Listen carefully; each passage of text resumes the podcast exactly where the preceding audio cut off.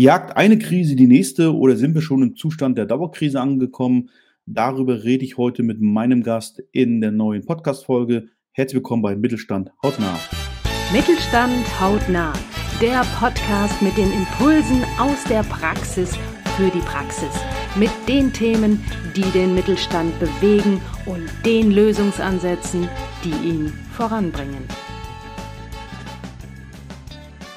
Krisenfest in die Zukunft. Kann das funktionieren? Wie kann das funktionieren? Darüber möchte ich mich heute unterhalten mit meinem Gast, dem Strategieberater Matthias Schmitz aus Hamburg. Hallo Matthias. Hallo Christian, grüß dich. Moin. Ich habe im Anteaser schon einmal gesagt, haben wir eigentlich schon den Zustand einer Dauerkrise erreicht äh, oder jagt nur eine Krise die nächste? Wann kommen wir durch die Krisen durch? Wie schätzt du denn generell die Situation momentan ein? Also ich würde tatsächlich sagen, dass ähm, wir uns vielleicht sogar fast schon ein bisschen von dem Begriff Krise trennen sollten, weil es, ich glaube, der Zustand, dass Dinge immer heftiger werden, inten immer intensiver werden, ähm, der wird uns nicht verlassen. Also wenn man sich so, ich sag mal, die letzten 20, 30 Jahre anguckt, die Frequenz der Krisen geht halt hoch, es werden immer mehr. Und ähm, ja, eine jagt die nächste, wie du es gerade schon sagtest. Und ich glaube tatsächlich, dass das die Zeichen der Zeit sind. Wir merken halt jetzt, ganz, ganz, konkret, dass, dass wir in, einer starken, in einem starken Umbruch sind und dass sich vieles verändert und dass es auch so weitergehen wird. Ähm, wir wissen, was alles ansteht. Umwelt, ähm, Thema Konsum kann so nicht weitergehen. Es müssen neue Konzepte entstehen, Circular Economy. Also es sind einfach Dinge, die gerade anstehen, die wir bewältigen müssen.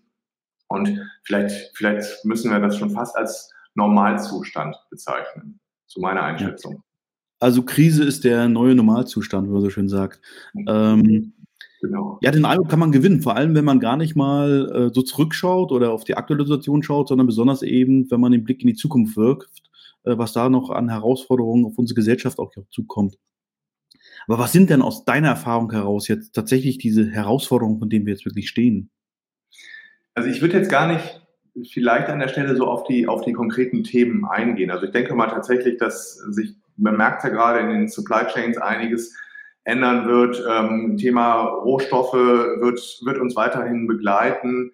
Auch die Frage, wie wir, wie wir Unternehmen nachhaltiger aufstellen, das sind halt eine Reihe von Themen, die, glaube ich, auch jedem, jeder, jedes Unternehmen so auf der, auf der Agenda hat. Und wenn ich das jetzt mal so von meinem Job her betrachte und überlege, wo, wo muss man eigentlich ansetzen, dann sehe ich nach wie vor dieses, dieses Thema ähm, aktuelle Gallup-Studie dieses Jahr wieder, 17 Prozent der Mitarbeitenden in Unternehmen sind engagiert. Das heißt, 83 ähm, Prozent der Leute ähm, machen entweder Dienst nach Vorschrift oder haben innerlich sogar schon gekündigt. Und ähm, das ist aus meiner Sicht eine Herausforderung, der sich die Unternehmen jetzt noch gezielter und noch fokussierter annehmen müssen. Weil du musst dir vorstellen, ich meine, wir brauchen tatsächlich für das, was ansteht, das ist kein, kein Pappenstiel, das ist im Vergleich zu dem, was wir in der Vergangenheit erlebt haben, ist das nochmal um, um, um Vielfaches heftiger. Dafür brauchen wir einfach alle Kräfte und daran muss gearbeitet werden. Und du kennst die Situation um das in den Unternehmen tatsächlich. Also es ist dann, es wird nicht vernünftig miteinander kommuniziert. Das sind ja die Folgen. Die Leute sind nicht engagiert, übernehmen keine Verantwortung. Es ähm, landet immer unglaublich viel auch auf den Schreibtischen dann der Führungskräfte, auf den, auf den Schreibtischen der Geschäftsführung. Und ähm, ja, man kommt halt nicht so richtig voran. Und das ist glaube ich, schon der Hebel, an dem wir jetzt so langsam mal ansetzen sollten. Hm. Das heißt, das ist im Grunde die, die Krisen, in die wir jetzt uns befinden oder die wir reinrutschen, die der viel zitierten Personalfachkraftmangel noch einmal verschärfen? Ja, wir, also das, das am Ende in den nächsten zehn Jahren fünf Millionen Menschen den Arbeitsmarkt verlassen werden, ist natürlich auch nochmal ein Thema. Und äh, vor dem Hintergrund ähm, ja, ich will jetzt gar nicht in den Fachkräftemangel rein, weil das ist, das ist eine Sache, da müssen wir wirklich schauen, wie wir das bewältigt bekommen. Ähm, aber ähm, also ich sag mal, wir werden, wir werden, es werden weniger Menschen in Arbeit sein und wir müssen halt irgendwie dafür sorgen, dass die Leute, die da sind, auch dann ihre Leistung abrufen können, ohne daran zu, zu verbrennen und zu zerschellen, was wir ja auch vielfach schon sehen. Thema Burnout geht hoch, Depression geht hoch. Das sind ja alles Themen, die auch tatsächlich dazu führen, dass die Leute gar nicht mehr leistungsfähig sind. Und wir müssen halt Unternehmen schaffen, in denen wir unseren, unseren, unsere Jobs erledigt bekommen ohne dass wir daran zerbrechen. Und das ist, das ist die große Herausforderung für die Zukunft. Ich will gar nicht über Fachkräftemangel im Detail sprechen, weil das ist mhm. tatsächlich, wie man die Leute rankommt, ist nochmal ein Thema für sich tatsächlich.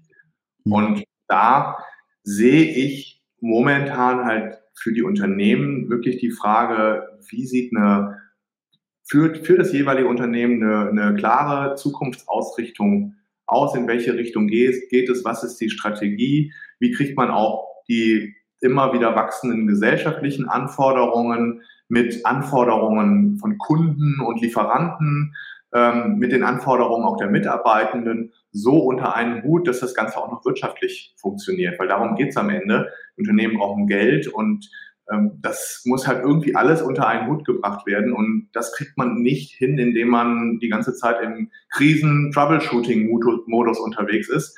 Ähm, das erfordert einfach noch mal ein bisschen systematischeres Arbeiten. Hm. Jetzt könnte man ja auf die Idee kommen, dass wir sagen, ja, Strategiearbeit ist wichtig, aber jetzt haben wir ja so viele Probleme im Tagesgeschäft, im operativen Geschäft. Äh, schieben wir nicht mal ein bisschen so Strategiearbeit zur Seite? Da vertrittst du ja eine komplett andere Meinung. Du sagst, gerade jetzt ist Strategiearbeit wichtig. Vielleicht kannst du dazu noch mal zwei, drei Sätze sagen. Also ich habe totales Verständnis dafür. Ähm, wenn ich jetzt mit Leuten spreche, die sagen, es steht dieses an, jenes an, wir haben hier noch was zu lösen, da fehlen Materialien, dann haben wir hier noch zwei Messen äh, in der nächsten Zeit und, und, und. Das sind alles Dinge, die kann man ja nicht wegdenken. Und die Leute haben natürlich auch irgendwo, Unternehmer hat ja, Unternehmer, Unternehmerinnen haben ja eine Einschätzung, was im Unternehmen machbar ist, sozusagen. Also ich würde jetzt überhaupt nicht sagen, dass ich eine andere Meinung vertrete, sondern ich weiß ja, was da abgeht. Ich kenne es auch selber aus eigener Erfahrung. Es ist immer irgendwas. Ähm, ich denke, der Trick liegt ein Stück weit darin, das zusammenzubringen. Also ich darf es auch, und das ist tatsächlich, das klingt jetzt erstmal banal, aber ich, wenn ich es gedanklich gar nicht trenne und sage, heute mache ich, löse ich die Brand, äh, Brandherde im Tagesgeschäft und morgen mache ich Strategie, sondern wenn ich ein System aufbaue, was beides zusammenbringt, dann kriege ich das auch unter einen Hut gebracht. Das ist, das ist der Punkt. Darum geht es. Und dann brauche ich nicht entweder oder zu sagen, sondern ich kann halt reinschauen, okay, was steht hier gerade an, was muss ich lösen, wie kriege ich auch die Anforderungen, auch hier wieder wirtschaftliche Anforderungen, ähm, was, wie sieht meine EMV aus, was kommt da unten raus, welche, welche Themen, die mich hier gerade beschäftigen, liegen dahinter, wo, wo kann ich ansetzen, um dann eben auch zahlentechnisch nach vorne zu gehen, weil das wird, das fällt ja auch dann vielfach runter, es wird Troubleshooting gemacht und am Ende am Ende ist die Frage, was ist denn jetzt hier, ja, was kommt denn unterm Strich raus? Wie kriegen wir den, den äh, Cashflow am Laufen gehalten? Das sind ja alles Dinge, mhm. die man in, in eins bringen. Und der Trick ist tatsächlich, das zusammenzubringen und dafür zu sorgen, dass es aus einem Guss kommt. Und das geht. Mhm. Ja, ich glaube tatsächlich die, die Gefahr und auch die Erfahrung, die ich so ein bisschen sammle, dass man natürlich erstmal so die kurzfristigen äh, Brände löschen will. Ähm, man das Feuer vielleicht löscht aber die Brandursache nicht, nicht bekämpft. Wir erleben es ja gerade auch wieder bei den, bei den Waldbrandsituationen, die wir haben, dieses ständige Wiederaufflackern der, der Waldbrände, weil das Feuer nicht gelöscht wurde oder weil letztendlich sich nicht ein, ein strategisches Umfeld geschaffen wurde, um letztendlich dieses Aufflackern der Brände oder neue Brände in naher Zukunft zu, zu verhindern und was vielleicht mal ein bisschen bildlich darzustellen. Mhm. Ich würde ganz gerne mal aufs Thema Mitarbeiter kommen, weil wenn du natürlich sagst, dass im Grunde 83 Prozent der Mitarbeiter nicht mehr engagiert im Unternehmen wirken, äh, ist natürlich eine Horrorzahl. Das ist ja äh, eigentlich, kannst du das Unternehmen dann ja schließen. Ähm, Gerade Krisen, die wirken sich ja auch nochmal auf den Menschen auf. Ja, das heißt, äh, da entstehen ja auch so Zukunftsängste bei den Mitarbeitern. Das kann zum einen heißen, okay, ich, ich bleibe jetzt hier, ich mache jetzt zu Dienstag Vorschrift, damit mir nichts passieren kann. Ähm, oder Mitarbeiter sagen sich natürlich, jetzt wird es allerhöchste Zeit, das sinkende Schiff zu verlassen, Frauen und Kinder zuerst ähm, und ähm, verlassen vielleicht noch schneller ein Unternehmen. Ähm, wie siehst du da die, mit diesem Blick ähm, eigentlich so eine Entwicklung, auch aus strategischer Sicht? Also genau, äh, ich würde das tatsächlich auch strategisch betrachten. Die Frage ist ja an der Stelle immer, worauf fokussiert sich das Unternehmen? Und du hast halt ganz oft Situationen, wo zum Beispiel auf die Frage, was ist denn jetzt so eure zentrale Zielgruppe, also wenn es da reingeht, wo halt, ja, wir machen die Kunden und die Kunden und die auch noch und die auch noch. Also es ist halt unglaublich schwer, es fällt den Unternehmen unglaublich schwer, einen Fokus rauszuarbeiten. Das gleiche auf der Projektebene. Ja, wir müssen das noch reinnehmen. Hier ERP-System, da CRM-System, hier wollen wir noch ein Controlling einführen.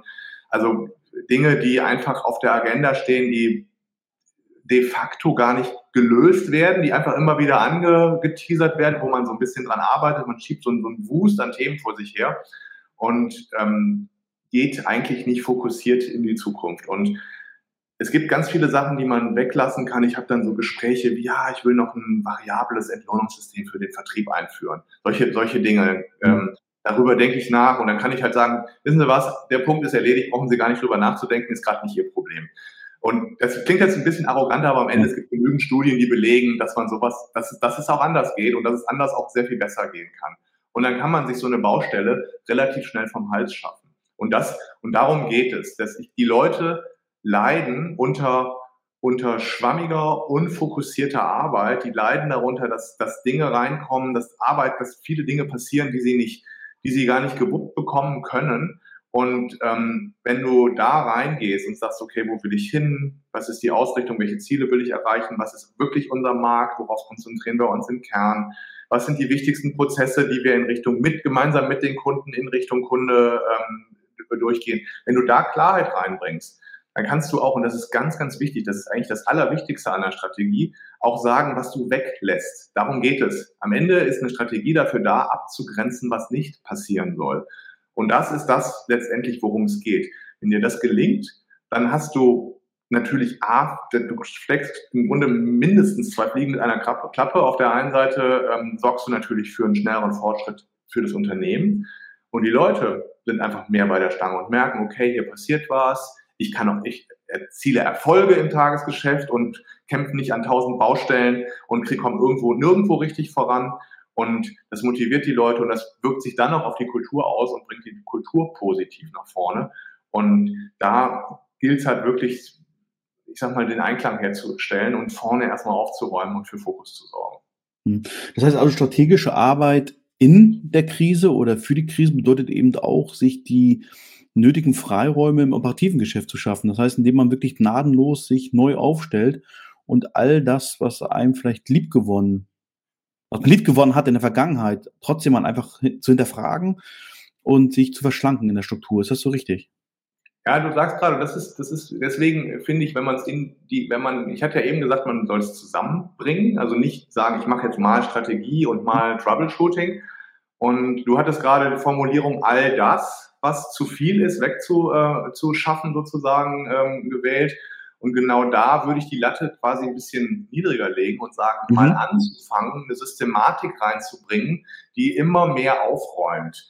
Weil ähm, wenn du hingehst und einmal aufräumst und dieses all das machst, dann bist du genau bei diesem Einmalaufwand, der die Leute, wo die mhm. Leute sagen, jetzt habe ich meine Strategie gemacht und am Ende rieselt dir der ganze Kram nachher wieder rein. Das ist so ein bisschen wie Aufräumen und Ordnung halten. Ähm, wenn du aber eine Systematik schaffst, mit der du dieses nicht all das, sondern sukzessive dafür sorgst, dass du aufräumst, dann kommst du eben eben auch in diesen Zustand rein, dass du sagst, okay, jetzt haben wir mal aufgeräumt und jetzt kommen wir auch nach vorne, jetzt haben wir unseren Fokus, jetzt haben wir unsere Themen, wo wir erfolgreich sind, jetzt haben wir unsere Themen, wo sich die Leute freuen, dass sie Erfolge erzielt haben und jetzt wird alles ein bisschen schlanker und die Kultur zieht auch mit und entwickelt sich da weiter. Also es muss im Grunde muss strategische Arbeit und operative Arbeit, die müssen im Einklang parallel stattfinden. Ich würde da nochmal das Bild aufgreifen wollen äh, vom, vom Waldbrand oder vom Brand. Mhm. Das heißt, äh, natürlich muss ich den Brand löschen, das mhm. ist operativ. Und mhm. strategisch ist es, die Brandursache äh, ja, auszumerzen. Äh, beides muss äh, parallel laufen, aber es geht das eine nicht ohne das andere, oder? Ja, ich würde es tatsächlich gerne mal jetzt nicht am Waldbrand konkret machen, also ich will das Bild gar nicht aufgreifen, aber du hast halt im, im nehmen wir mal im Unternehmen dann so Dinge wie, ähm, du hast eine Hierarchiestruktur aufgebaut, die dafür da ist, damit du Leute befördern kannst, damit sie glücklich sind, dass sie einen höheren Job haben.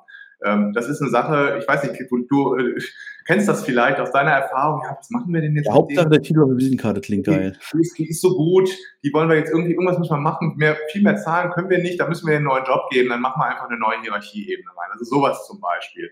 Das, das, das sind Sachen, ähm, das befeuert sozusagen den Waldbrand im Unternehmen. Das ist einfach Beschäftigungstherapie. Und sowas mhm sowas musst du rausnehmen. Auch irgendwelche Prozessdokumentationen oder hier irgendwie, man hat sich mal vorgenommen, man pflegt bestimmte Dinge in Systeme ein, weil man irgendwie die Daten braucht. Und dann muss das aber hinter, oder Zeiterfassung. Zeiterfassung, damit man besser abrechnen kann. Also alles so Themen, die, die, ähm, die, äh, wo man sich immer mal wieder hinterfragen sollte, für das große Ding, wo wir hinwollen, brauchen wir das überhaupt?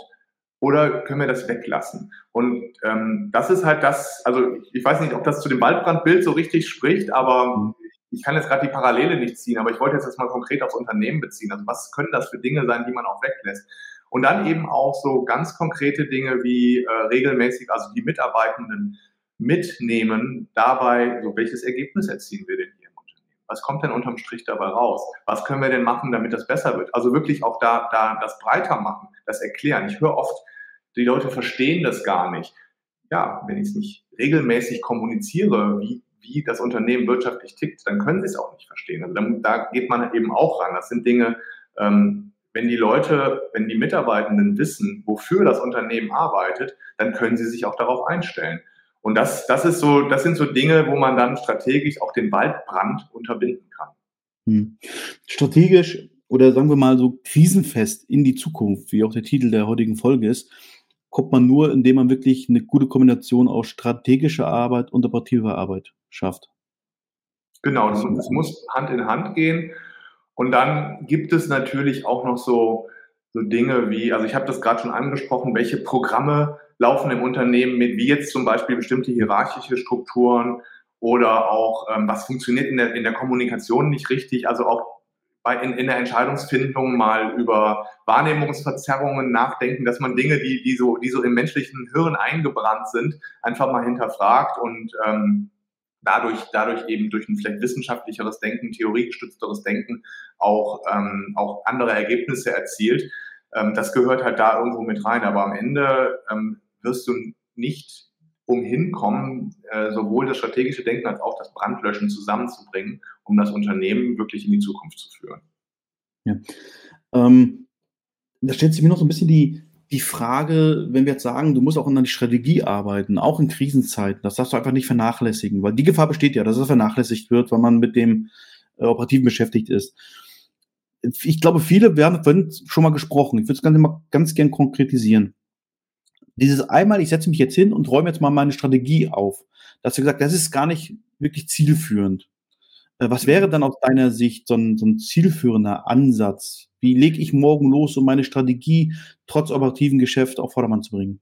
Also wir gehen zum Beispiel, ich kann das ja mal so ein bisschen aus, aus meiner Arbeit äh, berichten, ja. wir gehen zum Beispiel hin und ähm, so im ersten Step äh, einer Zusammenarbeit machen erstmal eine pragmatische Analyse, also Trends, Stärken, Schwächen, unter Einbindung jetzt der Mitarbeitenden, ein schönes Brainstorming intern, wo man einfach da schon mal rausarbeitet, was sehen die Leute. Auch so Fragestellungen wie, welche Fragen sollten wir uns stellen als Unternehmen, um äh, erfolgreich in die Zukunft zu kommen. Das ist super spannend, was dabei rumkommt. Und ich habe das ganz oft, wir haben, gehen da mit so, mit so einem Fragebogen rein, dass die, dass die Geschäftsführerinnen da drauf schauen und sagen, wow, hätte ich das, also warum sagt mir das denn keiner tatsächlich? Also das, das sind so Dinge, die tatsächlich ähm, dann da auftauchen. Das ist schon mal relativ pragmatisch. Also einfach mal so ein, so ein Bild zu schaffen und die Leute reinzuholen.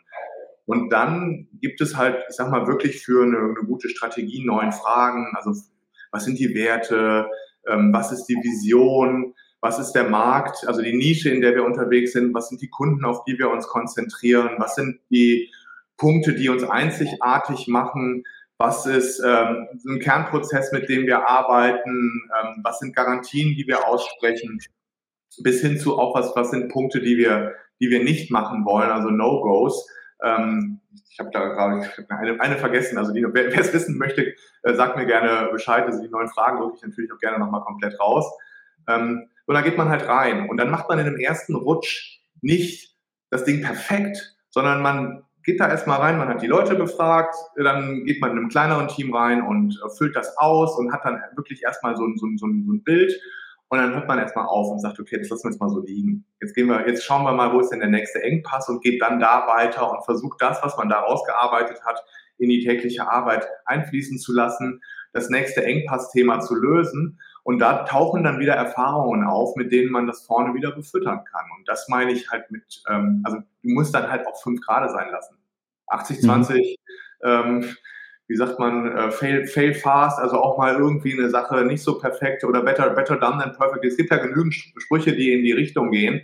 Und ähm, genau, das gilt auch für die Strategiearbeit. Es muss halt nicht perfekt sein. Du machst es halt. Und äh, wenn es dann dieses Jahr noch nicht perfekt ist, äh, wirst du ähm, im Verlauf des Jahres oder auch im Verlauf der nächsten drei Monate mit Sicherheit was lernen, was es in der nächsten Runde besser macht. Und darum geht es. Agil. Agile mhm. Strategieentwicklung ist da ein Stück weit auch das. Schönes Stichwort, auch vielleicht ein schönes Schlusswort. Tatsächlich, Strategiearbeit ist äh, kein Einmalgeschäft, sondern es ist kein Sprint, sondern äh, ein Marathon.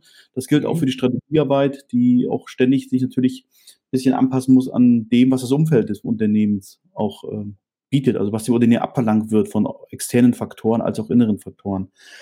Krisenfest in die Zukunft, wie man sich da strategisch aufstellen kann, darüber habe ich heute gesprochen mit Matthias. Vielen, vielen Dank, Matthias. Wer da tiefer einsteigen will, den empfehle ich, so ein bisschen mal in die Shownote zu schauen. Da verlinke ich nochmal äh, zu einer Seite, die heißt sogar, glaube ich, auch Krisenfest in die Zukunft. Und da könnt ihr nochmal mehr Informationen euch holen und natürlich auch in den Austausch mit Matthias gehen. Matthias, vielen, vielen Dank, dass du mein Gast warst. Vielen Dank, hat mir Spaß gemacht. Weitere Impulse gefällig? Sehr gerne. Klicken Sie in weitere Folgen mit aktuellen Themen, die auch Sie betreffen. Eben Mittelstand. Haut nach.